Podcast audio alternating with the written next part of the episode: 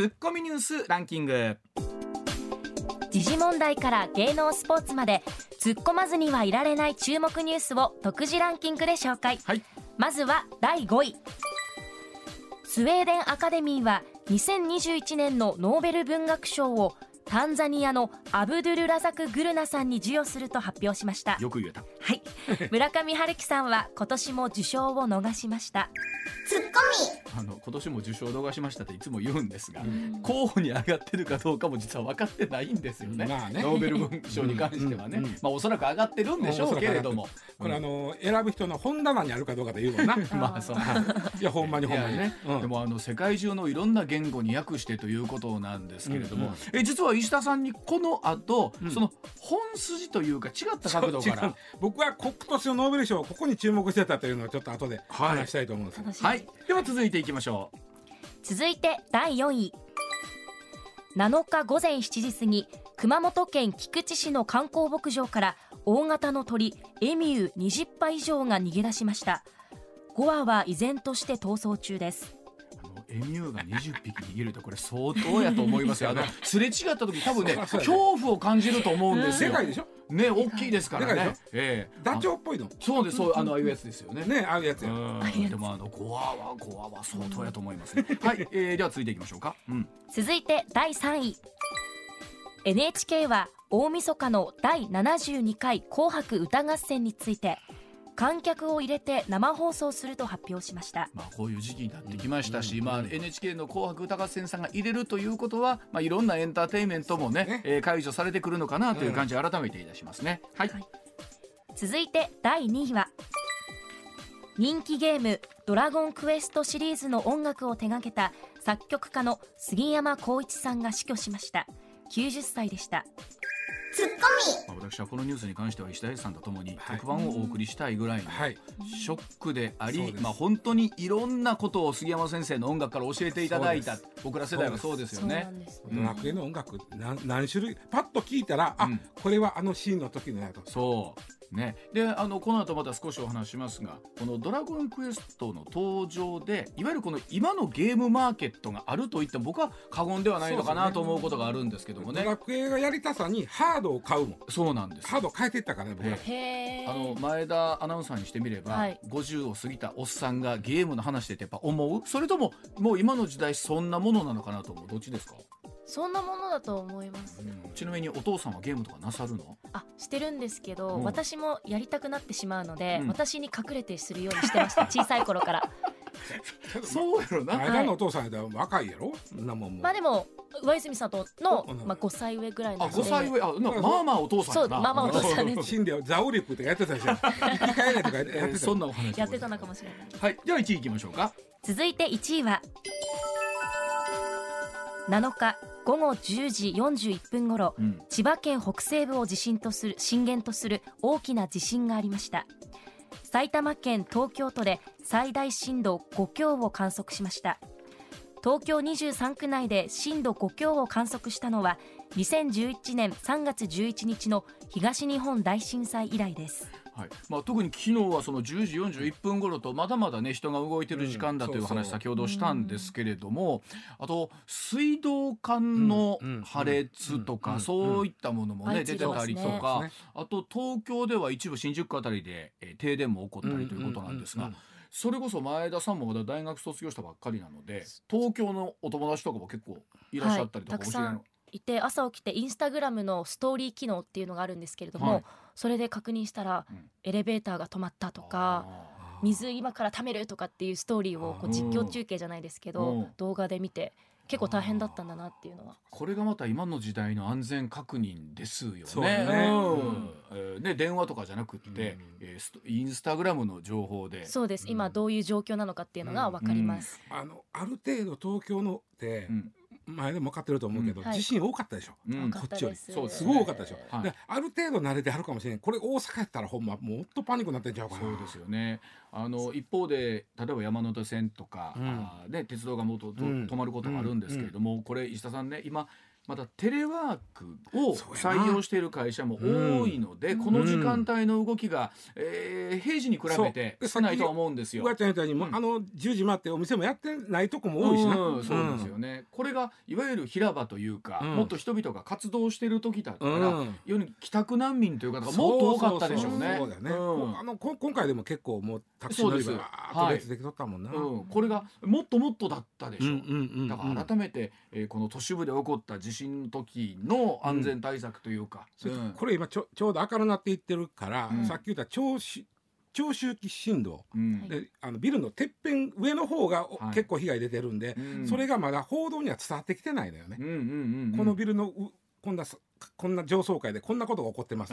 これは明るなってからどんどんニュースとして入ってくると思う。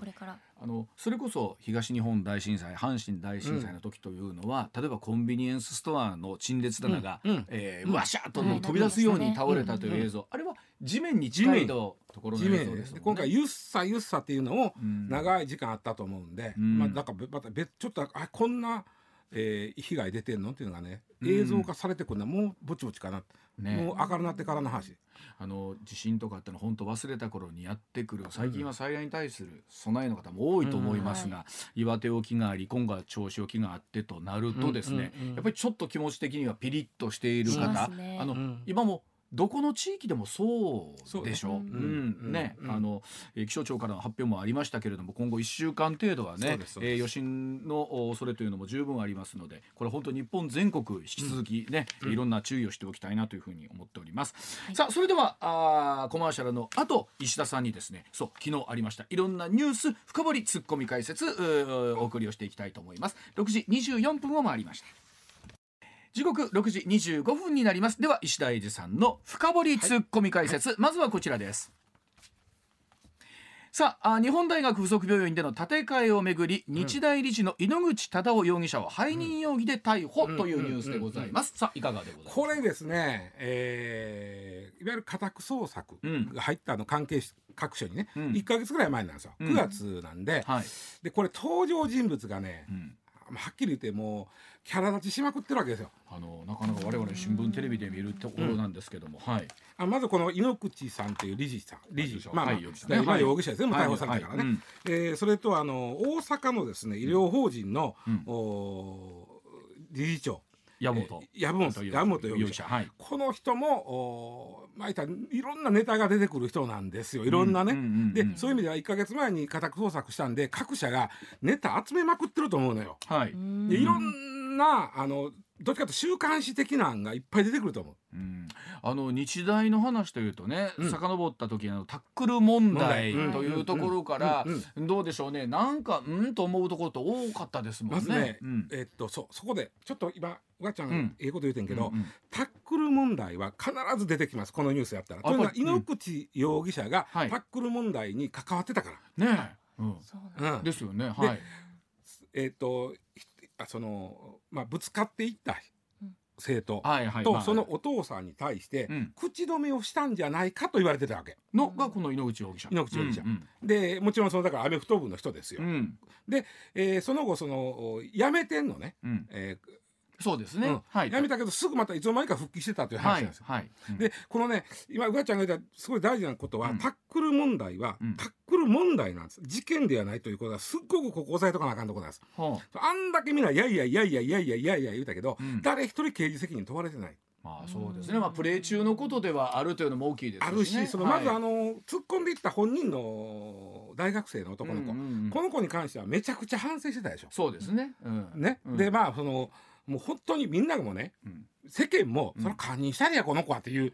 まあ本人の意図というよりも監督含めた指示のところってなりますからね。だからもうこのうん。不起訴ですよこの子はね。で、えーあとその監督とかコーチに関してはあの嫌疑不十分で不起訴なんです。うん。つまりね、えー検察としては起訴できなかったんです。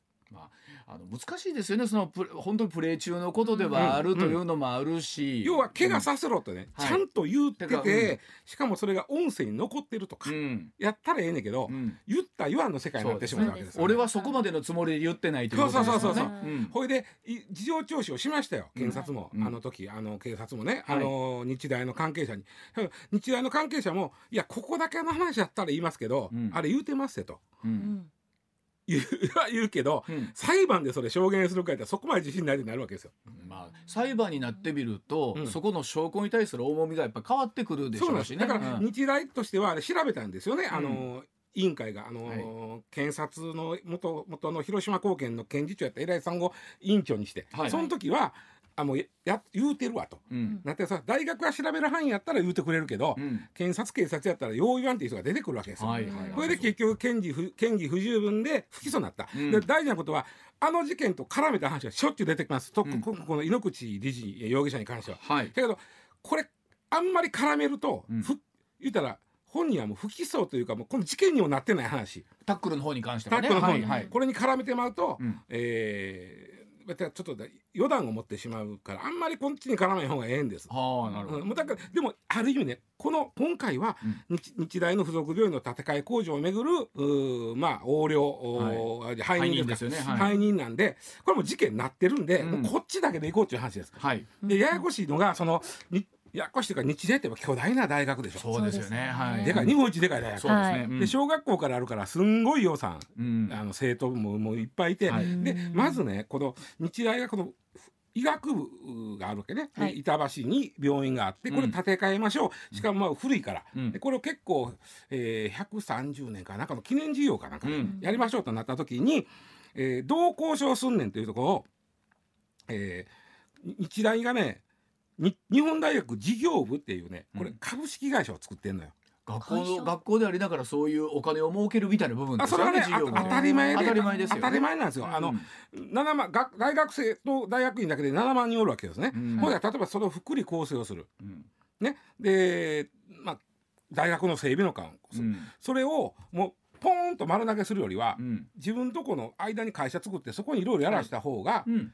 なんぼか得やんと。それはまあお金の回りも。これはまあ実は当たり前で、うん。全然おかしくない話で、で、えーその収益をに日大に還元してくださいっていうのが当たり前の話。これは全然間違いでもないし、はい。おかしいこともない。で、うん。今回のその建て替えのお工事のおまあ契約交渉なんかをこの日大事業部に業務委託したわけ、はい。ここまでは全然おかしくな。はい。うん。でこの日大事業部の取締役が、えー井ノ口容疑者、まあはい。日大の理事もやってる井ノ口容疑者なんです。うんこっから話がややこしになるんですな。はいうん、あのーまずはその建てる前に設計するやん。はい。で設計会社を選ぶときに、えーまあ、選びました。うんでこれはちゃんと入札して選びました。この時に、えーお金をですねちょっとこうコンサルタント料ということで、うんこの会社におお宅選びましたよと、うんお宅選に設計してもらいますけど、うんえーこの別のここの会社にうん。コンサルタント料として振り込んでもらいたいんです。ほう。言うた会社が、うん。この藪本容疑者が作ったペーパーカンパニーやったんです。なかった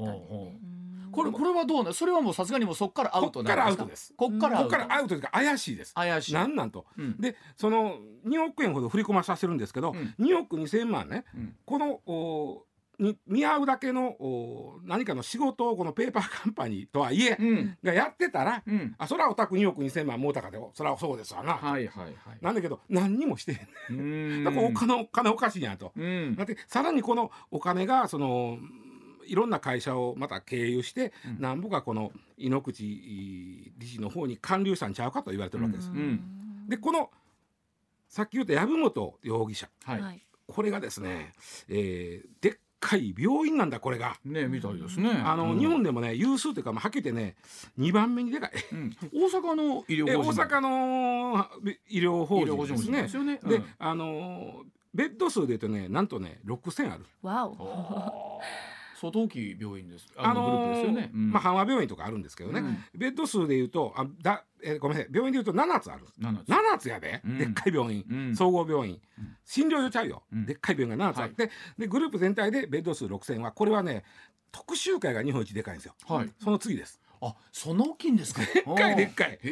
だからこの人にしてみたらそんななんかこうはっきり言うてまあはっきり言うてこうこう背任の手伝いせなあかん事情なんかないはずなんあです。よーなるほお金持ちなどはいうん。お金あるもん、うん。うん。じゃあななんで？分からん。さあこっからや。うん。でこの、えーそれとこのいのあのごめんなさい、えーと籔本容疑者ははい。安倍元総理の大の仲良しなんですよ。え？ーなんかそこにも名前が出てくるわけなんですしょねっちゅう出てきます。はい。あの首相同棲ってね新聞見るとうん。小さくね政治欄のとこに小さくうーんし今日一日うん。総理大臣は何をしたっていうのを書いてる。ありますね。あれめちゃくちゃ大事で、はい。政治部の人なんかあれ全部切り取って貼貼るくらい大事。あと後から見なあかんからあこの時踊るがなと。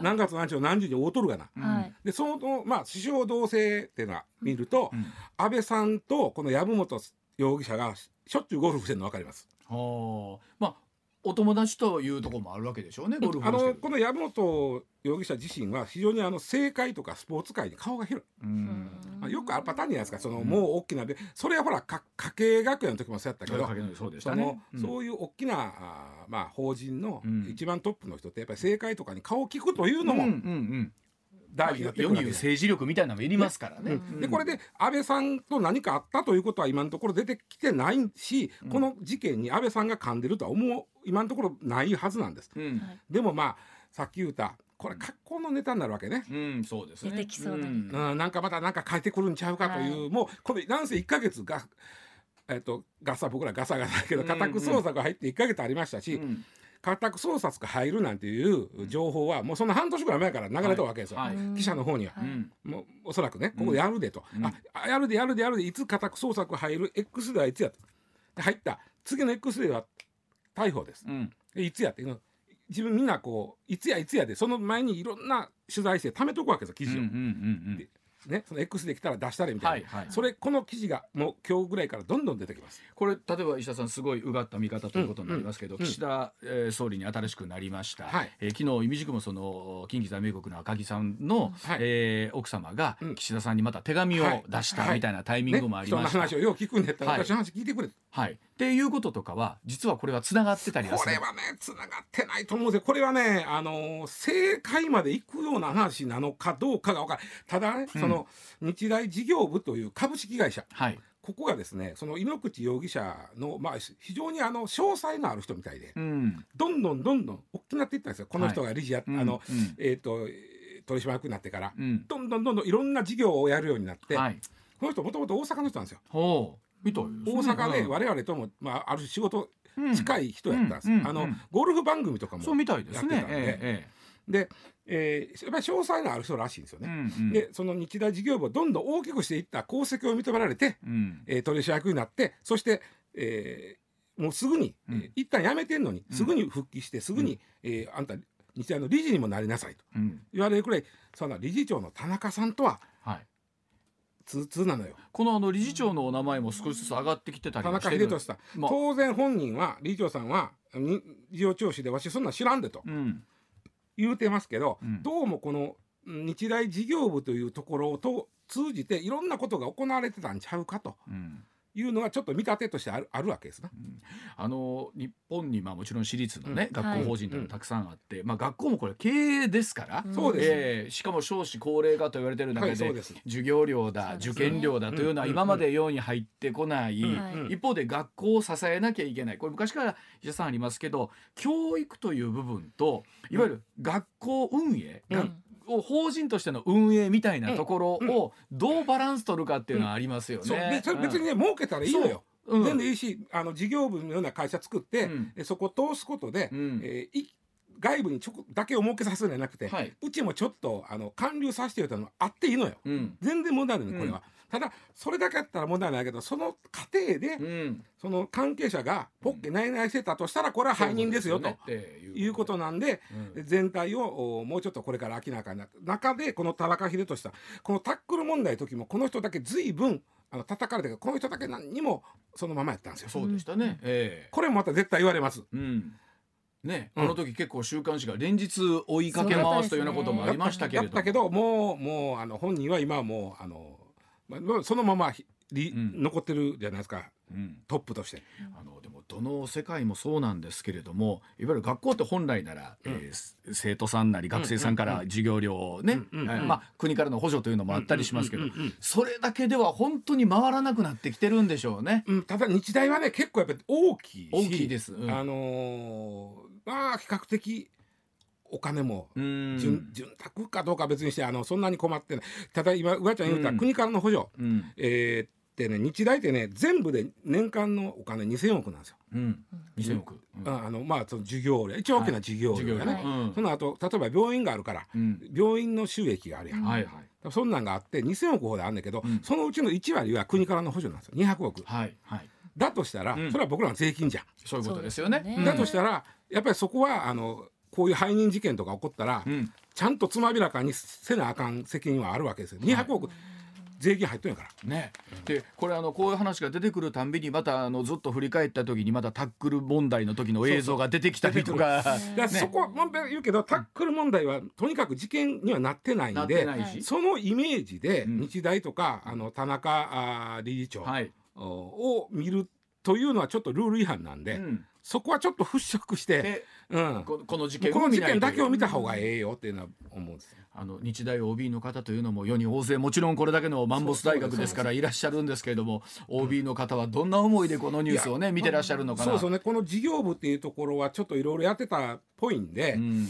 えー今回ちょっといろいろ明らかになって、うん。そういうもし海があるんなら出し切ってほしい人はあるでしょうね。であの関連付けるわけではないんですが、うん。タックル問題の時もそうやったんですけど、さあ今受験生で頑張って日大を受けようとしている、うん。ね、うん。えー高校3そうです年生ね浪人生の方もいらっしゃるわけじゃないですか。タックル問題の時に一番気の毒やったんがあの時就職活動してた子なんですよ。ああそうそうそれもありました。うん。うんうん。一番かわいそうやったんですよ、就職活動先であの就職活動行った先で言われて。あ日大か。って「あいうね。あの、ええこの問題今起こっとるな」みたいな。でまあ、もちろんあの我々も採用する側でだからといって日大の学生さんを、うん。ねえーうん。どうこうするってことはもちろんないんですけど。まあの時は監督とかコーチをもうほぼ極悪に扱いやったからね。まあそうメディアが。でしたね。まあそうでしたようんね。ええまああのそれとは全く別の事件としてと今いうことなんですけれども。きっちりきっちりとおかしいけど、はい。えー特捜部がね地検特捜部が逮捕してるわけですから、ん。これもきっちり最初から事件なんで、はい。えーきっちり全体をこれから解明してもらわなあかん。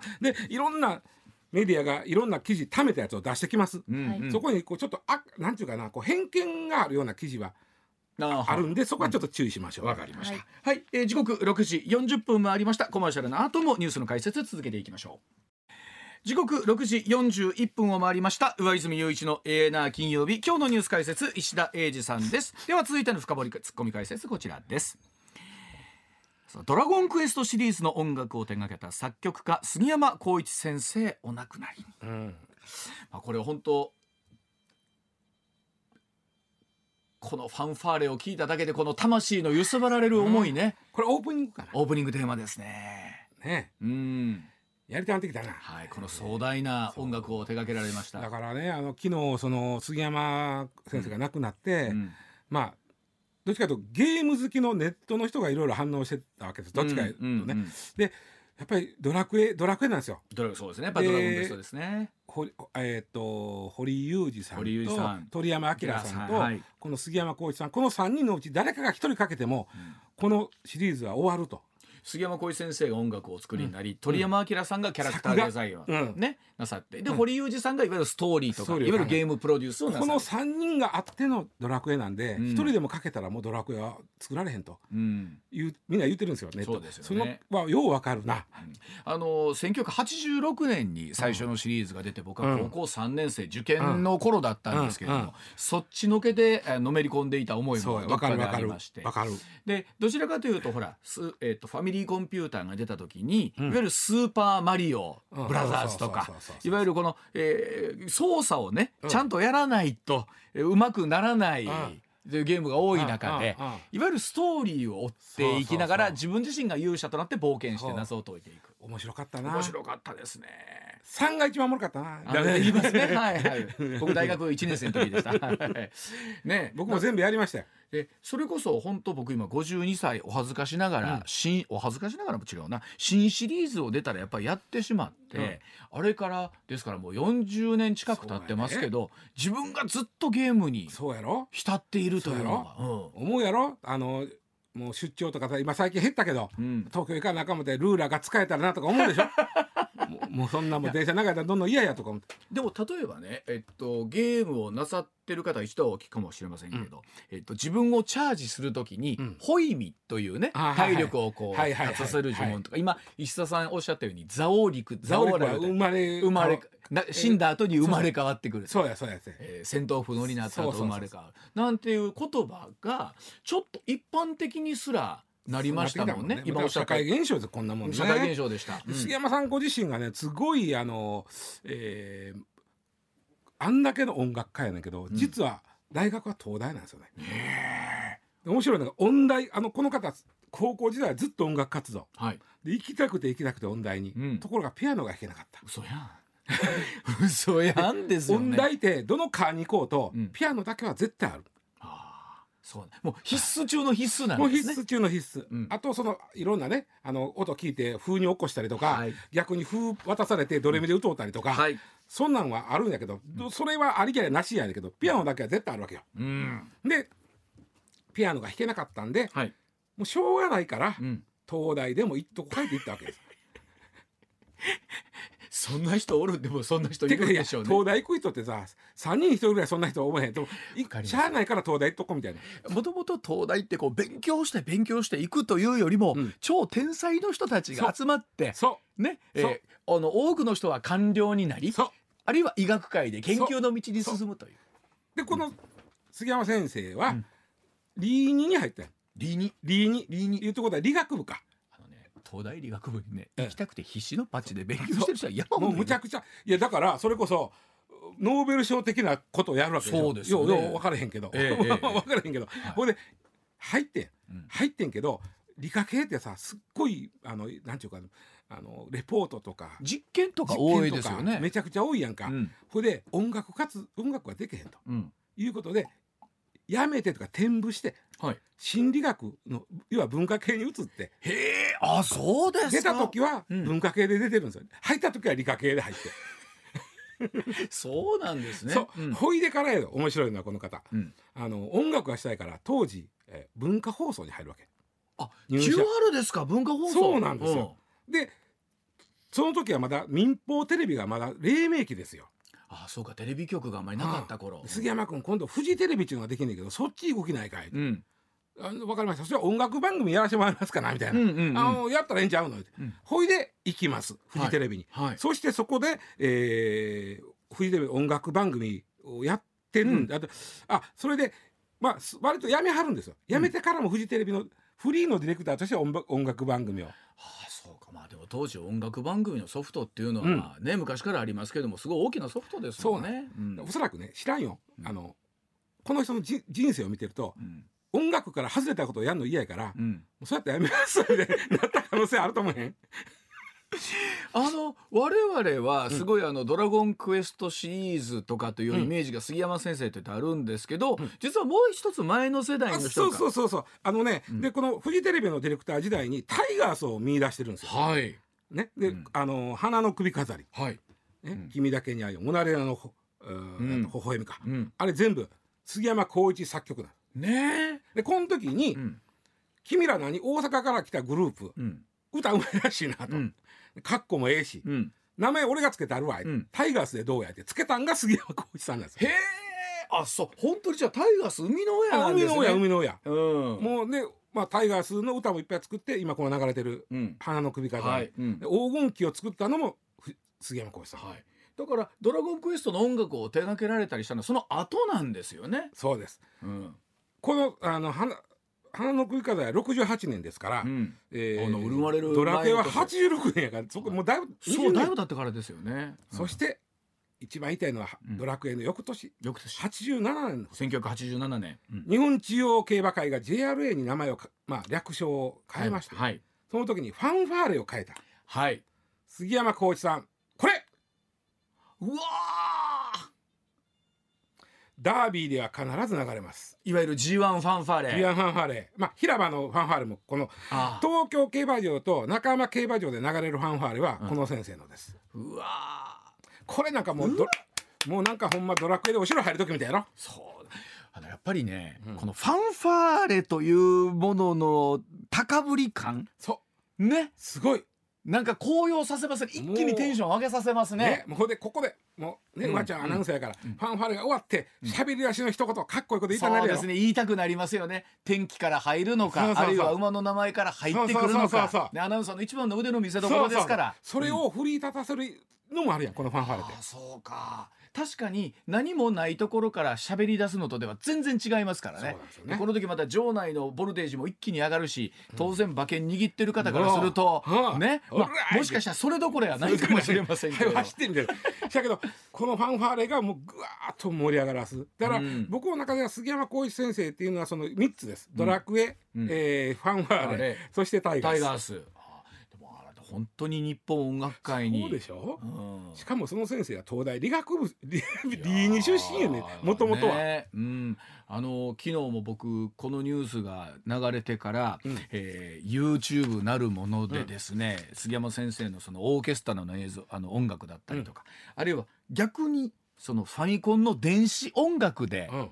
ね、振り返ってみる、それぞれのストーリーになんかこのあるんですよね。街の音楽は街の音楽のうん。心安らげる良さ、そう。フィールド音楽はフィールドの音楽のね、えーちょっとこれから冒険に行くぞという気持ち。で邪魔せえ邪魔しない、へんねう、ん。すごかったな。新しいシリーズが出た時に今は AI なるものでこれっぽい音楽を作ることは可能かもしれませんけど、違うな。やっぱり最後の最後は違ってくるんでしょうね。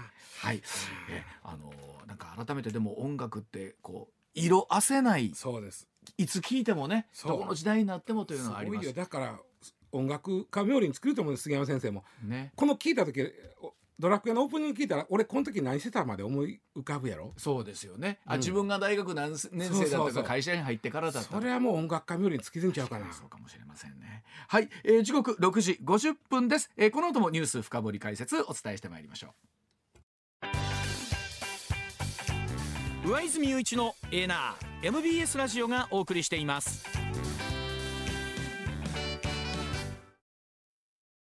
さあ続いての深掘りツッコミ解説こちらでございます。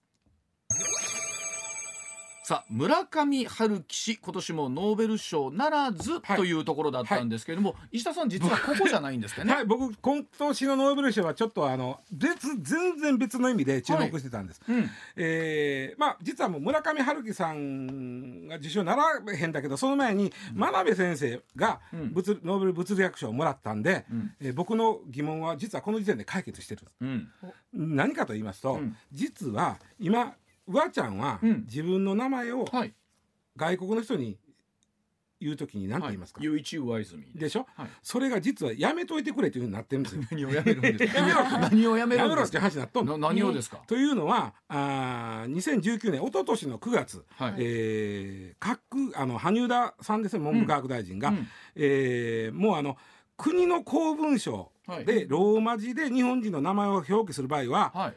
えーなせえ上泉雄一にすると雄一上泉はしないあ、そうなんですか。うん上泉雄一で上泉雄一でいいんですか？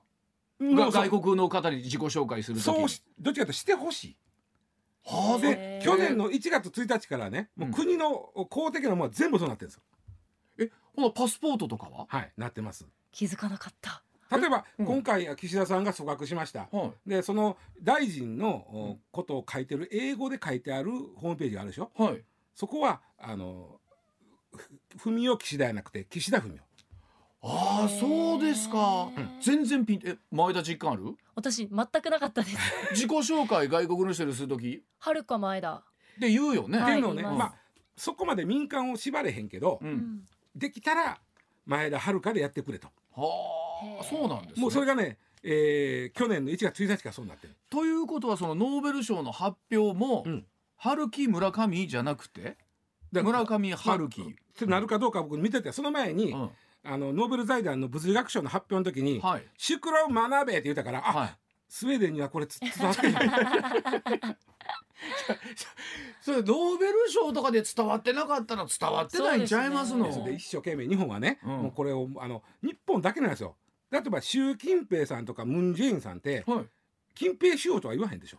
あ,、そあ言われたらそうジェイン・やねムンとは言わんでしょ。これ何？石田さんアジア文化ですよね。アジア文化なんですよ。姓が先に来そて名前が後っていうのは、う。ん。でそれはある種アイ国のアイデンティティなんでまあこれね実は黒船が来てからずっと僕らは AG 石田で言うとったわけです。なんで逆になったんでしょう、ね、あいやだからあの外国の人に合わせてあげてた。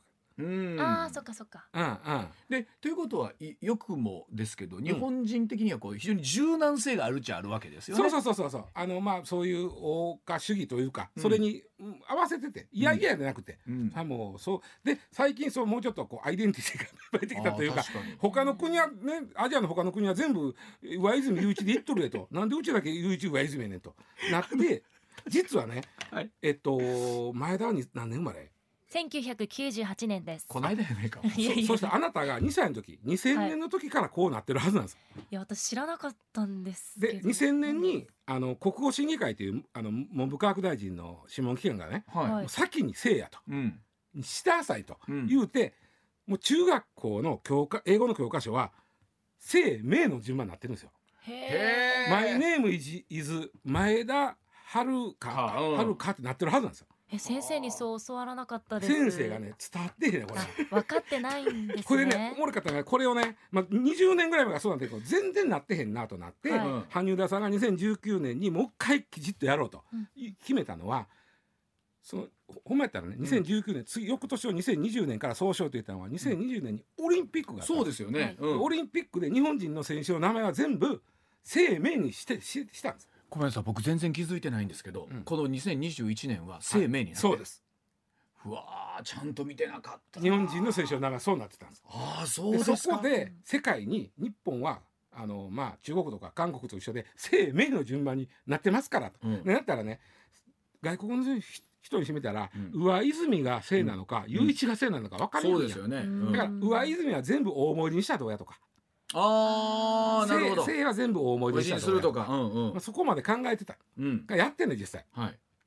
だけど伝わってへんねんあのでもノーベル賞クラスで伝わってこないというとかなり伝わってこないイメージが。ここで僕はショックを受けただから「宿老学べ」って言った時に、うん。あ全然伝わってない。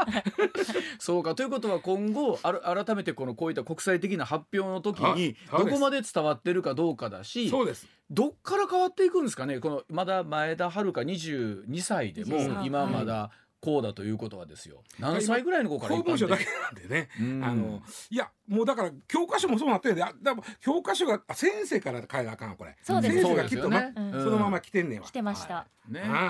だからまあアントニオ猪木さんも猪木アントニオにならなあかんな でもあのリングネームとかやっぱり先にストロング小林とか欲しいなというふうに思いますけどね。ジミー大西さん大西ジミーだったら別の人みたいな感じ確かに名前か。はい、はい、時刻6時57分ですえーな日替わりニュースメニュー。ウィークで最後の金曜日はうわちゃん。まえちゃんのおまけコーおナー。これあの石田さんには分かっていただけますか、昔お笑い漫画道場という番組があった時に、団吉直美のおまけコーナーだな。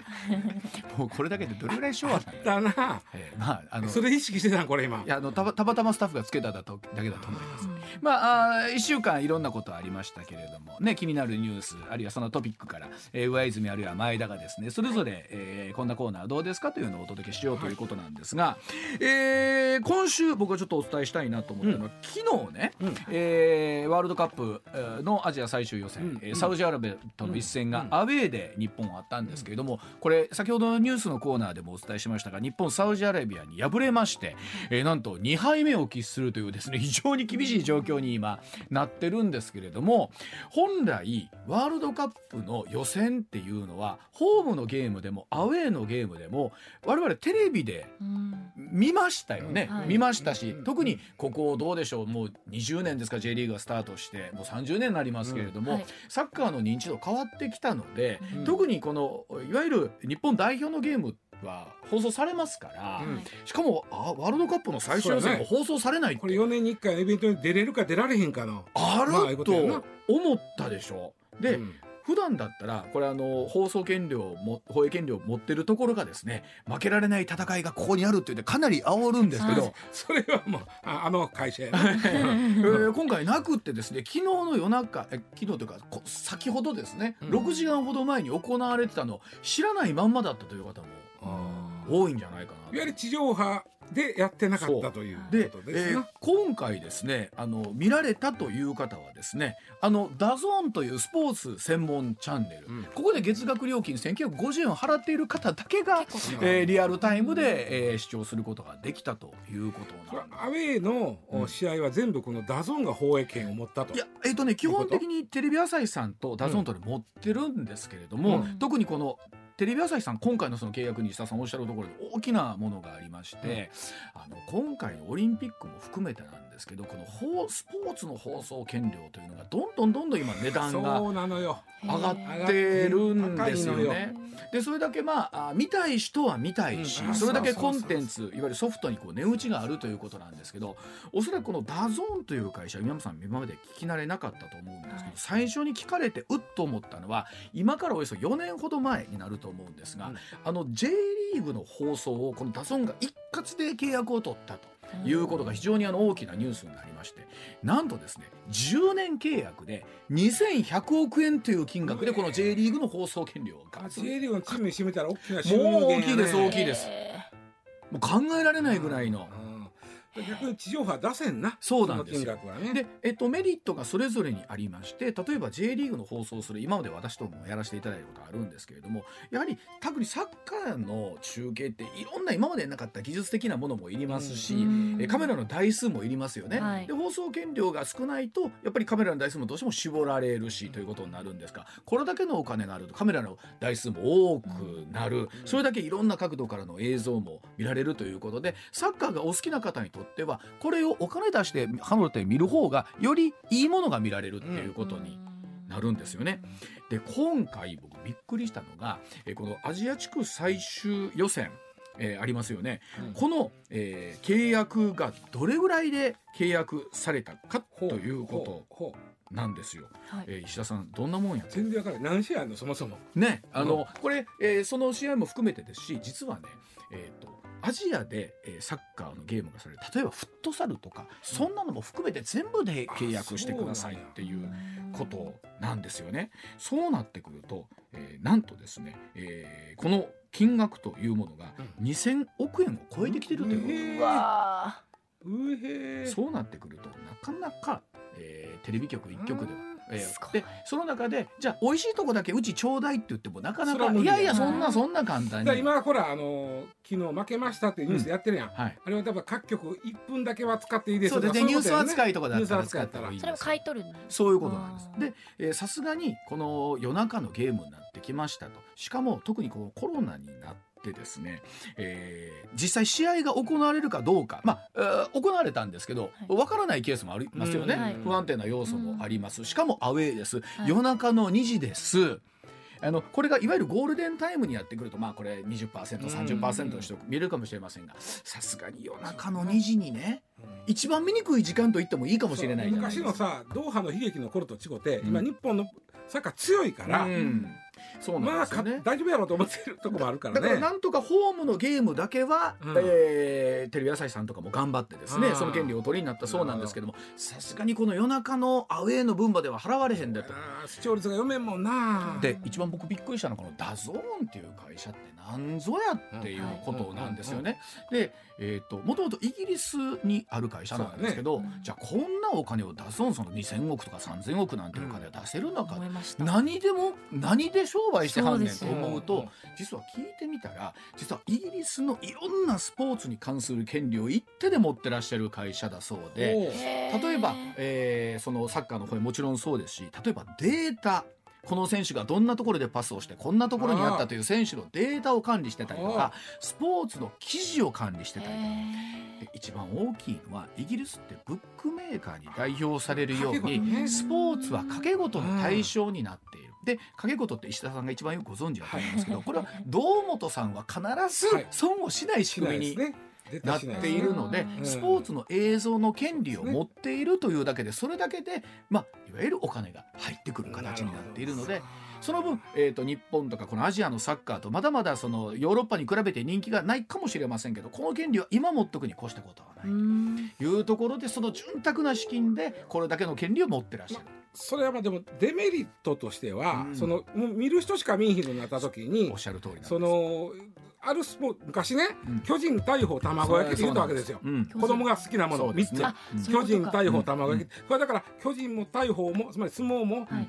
国民広く皆が知ってるという前提や。んこれねだからねあの本当おっしゃる通りで例えば今野球にしてもそうじゃないですか、はい。い、わゆるう衛星放送スカパーとかも含めて有料で見るということに対して今の世代の皆さん前田とかどうですか？あんまり抵抗ないんじゃないですか？ないです。こうネットフリックスとかうん。アマゾンプライム入れていることが、まあ、割と普通になってきているので、うん。うん。そこにお金を払うことに関しては全然抵抗ないです、そう。でしょ、はい。でもおそらく石田さんとか僕らの世代ってテレビはタダで見るもんやという。そうなんですそんなねだからそうわかんないよ。緩なせあかんってうんうんうんだけどみんなが知ってるスポーツみんなが知ってるヒーローうん。っていうのが生まれにくくなるのかなそうす。ると。で特に我々大阪にいるとですねあのサンテレビさんという元祖スカパーと僕は言っていいんじゃないかなと思うんですが試合開始から終了まで最後まで必ずやってくれるというでその文化もあったりしたので何かあったらさ自分たちにつばす量であれですけれどもうん。何かあったらサンテレビという。のをあのおっさんテレビね。おっさんテレビおって、うん。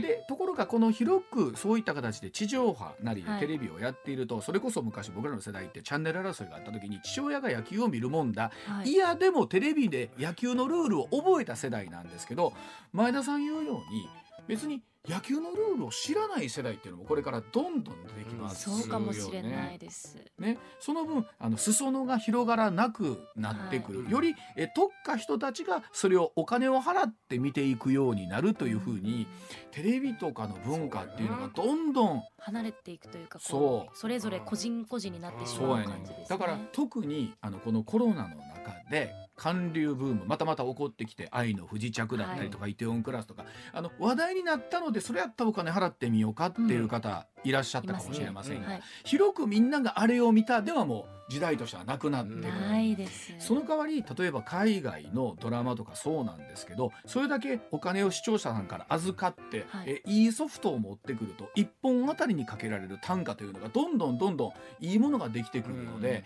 それこそどうですか、えー1話作るのに10億20億かけたアメリカのドラマなんていうのはうん。たくさんあるわけ。ありますね、そうなってくると我々が地上波でアナログでやってるこんな手作りのラジオは どうやってその人たちに勝てばいいんだと。ええ。ね。えのうん。すいません、えーホタテバーガーと牛乳の値段をと言ったらスタッフがですね プリントアウトしてきた紙に1100円って書いている文化はですね。それはそれでええ古き良き文化というか、らしいですね。ね、ですから本当にあのえ特にこういう大きなゲームというのは特に日本でやる試合というのはね見られる日が来るんですけどいやいずれですよ。プロ野球の、まあ、日本シリーズとかサッカーのそういったワールドカップとかを見たい人はお金を払って見てくださいという、今さ、うん。歌がさみんなが知ってる歌が減ってきたやん。うんね、うん。いずれスポーツもそうなってまうんかね。ね、一方で、えーこの今回その放送権を持ってますその DAZN というグループがうん。イギリスでそれだけ力を持っているどんな会社なのかということを突き詰めた時にあそうかと。その、えーイギリスの特にサッカーを中心とするスポーツ文化をですねスポーツソフト一手に扱ってらっしゃる会社の一部分であったということがうん。今回分かりましてそれはなかなか日本資本太刀打ちできないのかななんていうことも考えながら、えーね、それでいて日本昨日またゲームを破れてますんで ねえー皆さんがえオーストラリア戦ということは実はえらい状況に追い込まれてたということで、はいえーまたお分かりいただければというところでございまして今週のおまけコーナーでございました。